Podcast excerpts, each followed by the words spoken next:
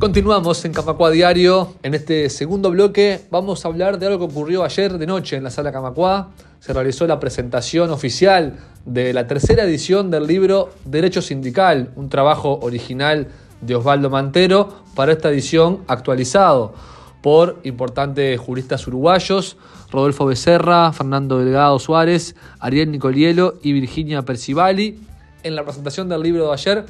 participaron el secretario general de AEU, Fernando Gambera, la doctora Olga Pereira, de la asesoría jurídica de AEU, y el profesor Hugo Barreto, quien brindó una exposición titulada Reflexiones sobre la reciente evolución del derecho sindical uruguayo. Vamos a repasar en este bloque algunas de las intervenciones, o mejor dicho, algunos fragmentos de estas, de estas, tres intervenciones para poner un poco en contexto y en entendimiento de todos de la importancia y el contenido que tiene este libro. La transmisión se hizo ayer por plataforma Camacua, en vivo y en directo por streaming. Pueden ir al canal de YouTube de plataforma Camacua y eh, ver ahí el evento completo para ver las intervenciones íntegras. Vamos a empezar repasando un destaque de lo que dijo Fernando Gambera, quien abrió la oratoria, agradeciendo a todos los presentes y recibiéndolos como dueño de casa en AEU, en la, sala Camacua,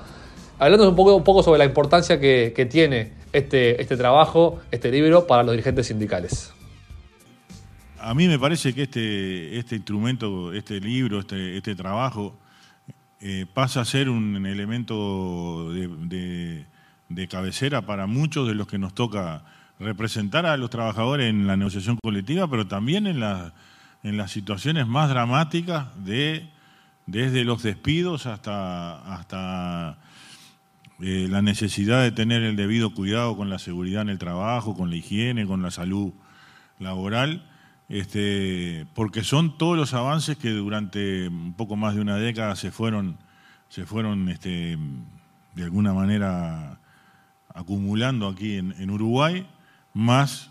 los, documentos destacados de la OIT en su centenario y demás, que, que hablan, por ejemplo, de una protección social o seguridad social desde que nacemos hasta que morimos, pero que obviamente eso tiene eh, eh, ese, ese carácter colectivo como una cuestión esencial. Y me parece que ese es el que está queriendo ponerse en disputa y en tela de juicio por parte de, de una, de una realidad empresarial hoy día que, que está sobre todo bueno, muy marcada por, por, por, esas cadenas de valor y por la, la fuerza de lobby que tienen. Tan así que creo que sería, sería interesante que, en la misma línea que este tipo de trabajo se avance por parte de los estados en, tratados vinculantes que obliguen a esas, a esas, cadenas de valor y a esas empresas transnacionales a cumplir con determinadas normas básicas de derechos humanos que, que no, no, pasa hoy en la mayoría de los países. Así que, bueno, lo del principio, agradecerles que hayan elegido a Salacamacuá, agradecerle a todos ustedes que nos acompañan y, bueno, valorar eh, como muy importante este trabajo como para tenerlo cada uno muy a mano en cada una de nuestras, de nuestras responsabilidades y nuestras actividades de aquí en adelante. Y los dejo con los que saben, que son Hugo y, y Olga, este, así que ustedes se repartirán el tiempo. Gracias. Pasemos ahora a la palabra de la doctora Olga Pereira, integrante de la sala jurídica de AEU, quien también brindó palabras de agradecimiento y de regocijo por la existencia de este libro, por la actualización, por la tercera edición y por los aportes que hace al derecho. Eh, nosotros, en la misma línea que nos decía Almanzo, creemos que recibimos este libro en, un marco de regocijo eh, porque consideramos que de alguna forma es como nuestro infinito en un junco, no el único, pero sí uno de ellos. Eh, sentimos regocijo porque eh, al leer la obra consideramos que es producto de un, largo esfuerzo, de, una preocupación por mantener sostenidamente la mirada de Osvaldo, que, no es, que no es poca cosa, que es un desafío adicional. Y eh, el regocijo cuando uno lee la obra es múltiple. Es múltiple porque al, mantener la mirada de Osvaldo, nos permite de alguna forma seguir escuchándolo, seguir leyéndolo, seguir, seguir oyendo a Osvaldo. Eh, el regocijo también es porque eh, no parece menor que quienes han actualizado la obra hayan estado cerca de Osvaldo durante parte de, su recorrido eh, formativo en diferentes ámbitos. Es el caso de Rodolfo Becerra, que fue asistente, aspirante, alumno en el posgrado. Es el caso de Fernando Delgado Suárez Neto, que además de ser el hijo de Esther Suárez Neto y con eso ya tenía las mayores credenciales, fue también alumno de Osvaldo eh, en, cursos de, posgrado, eh, ¿verdad? en historia del, movimiento sindical y también alumno en un magnífico curso del que Fernando nos, contó sobre eh, la ley de, promoción y protección de la actividad sindical. Don Ariel Nicolielo, un conocido de la casa, que también fue aspirante de Osvaldo y bueno, Virginia Percivale de Luca nos decía que no pudo, no pudo recorrer ese camino, pero indudablemente ha sido una infatigable lectora de Osvaldo.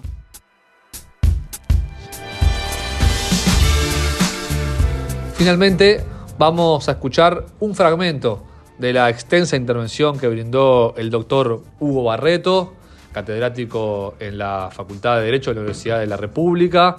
importante abogado referencia a nivel nacional, que hizo un, raconto de lo que ha sido la evolución del derecho sindical uruguayo, eh, bueno, explicándolo desde muchas aristas. En este fragmento que seleccionamos, que es el último de su intervención, habla sobre una característica singular, como él le llama, del sistema uruguayo, sobre esta, la autonomía que, que está enclavada en el seno del tripartismo en la negociación colectiva uruguayo, uruguaya, y realiza reflexiones al respecto, dándole el cierre a su intervención. Recordemos que toda la oratoria de los tres expositores está completa en el canal de YouTube de Plataforma Camacua. Lo último, ahora sí, es no solamente poner el foco sobre las reformas laborales, el análisis de las reformas recientes, sino también lo no reformado, el análisis de lo no hecho, diríamos, de lo que no sucedió con las reformas hasta el momento. Esto es provisional, como todo análisis de las relaciones colectivas de, trabajo. Hay una pertinaz crítica de las, de las cámaras empresariales acerca de las competencias de los consejos de salarios, ¿eh? fundamentalmente todas aquellas competencias que exceden la fijación de salarios mínimos por categoría y que habían sido, recuerdan, incluidas en la ley del año 2009 como una especie de subsanación de, los, de, la, de, esa, de ese actuar por fuera de la ley de consejos de salarios que se apreciaba en los laudos o resoluciones de los, de los consejos de salarios. Ahora, lo que no se modificó, lo que no sucedió, desde mi punto de vista, es el núcleo duro del sistema y de la cultura jurídica, porque es el modo de negociar que existe en, nuestro, en nuestro país. Se conserva, por lo tanto, el espacio de la negociación colectiva en materia de condiciones de trabajo, donde en el seno de un organismo tripartito, como son los consejos de salarios, se despliega una negociación autónoma porque esa negociación de condiciones de trabajo debe recibir el acuerdo de trabajadores y empleadores. No se puede votar sobre ello, ¿verdad? Artículo 12 de la, de la, ley. Hay un juego muy interesante allí, muy propio, muy singular del sistema uruguayo, de una autonomía enclavada eh, en el seno eh, del tripartismo, una especie de, aldea de Asterix, si se me permite, ¿verdad? Este, libertaria en, el medio de, la, de una negociación reglada, fuertemente eh, reglada. Y se mantiene también la posibilidad de determinar aumentos generales a las remuneraciones, más allá de los aumentos de, salario mínimo. Yo encontré una fundamentación constitucional, porque en realidad, si uno va a la lógica del convenio 131 de la OIT, habla con total claridad de la fijación y de la participación del Estado en la fijación de salarios mínimos, ¿verdad? Pero sin embargo, el artículo 54 de la Constitución mandata al legislador a reconocer exactamente la justa remuneración. La Constitución no habla de salarios mínimos en este punto, sino que mandata al legislador para eh, reconocer la justa eh, remuneración. Y la justa remuneración, desde mi punto de vista, está cumplida por el Estado, no de manera directa, sino también de esta manera a la uruguaya, más atenuada, más amortiguada, amortiguada perdón, a través de no solamente una consulta a los actores sociales, sino una negociación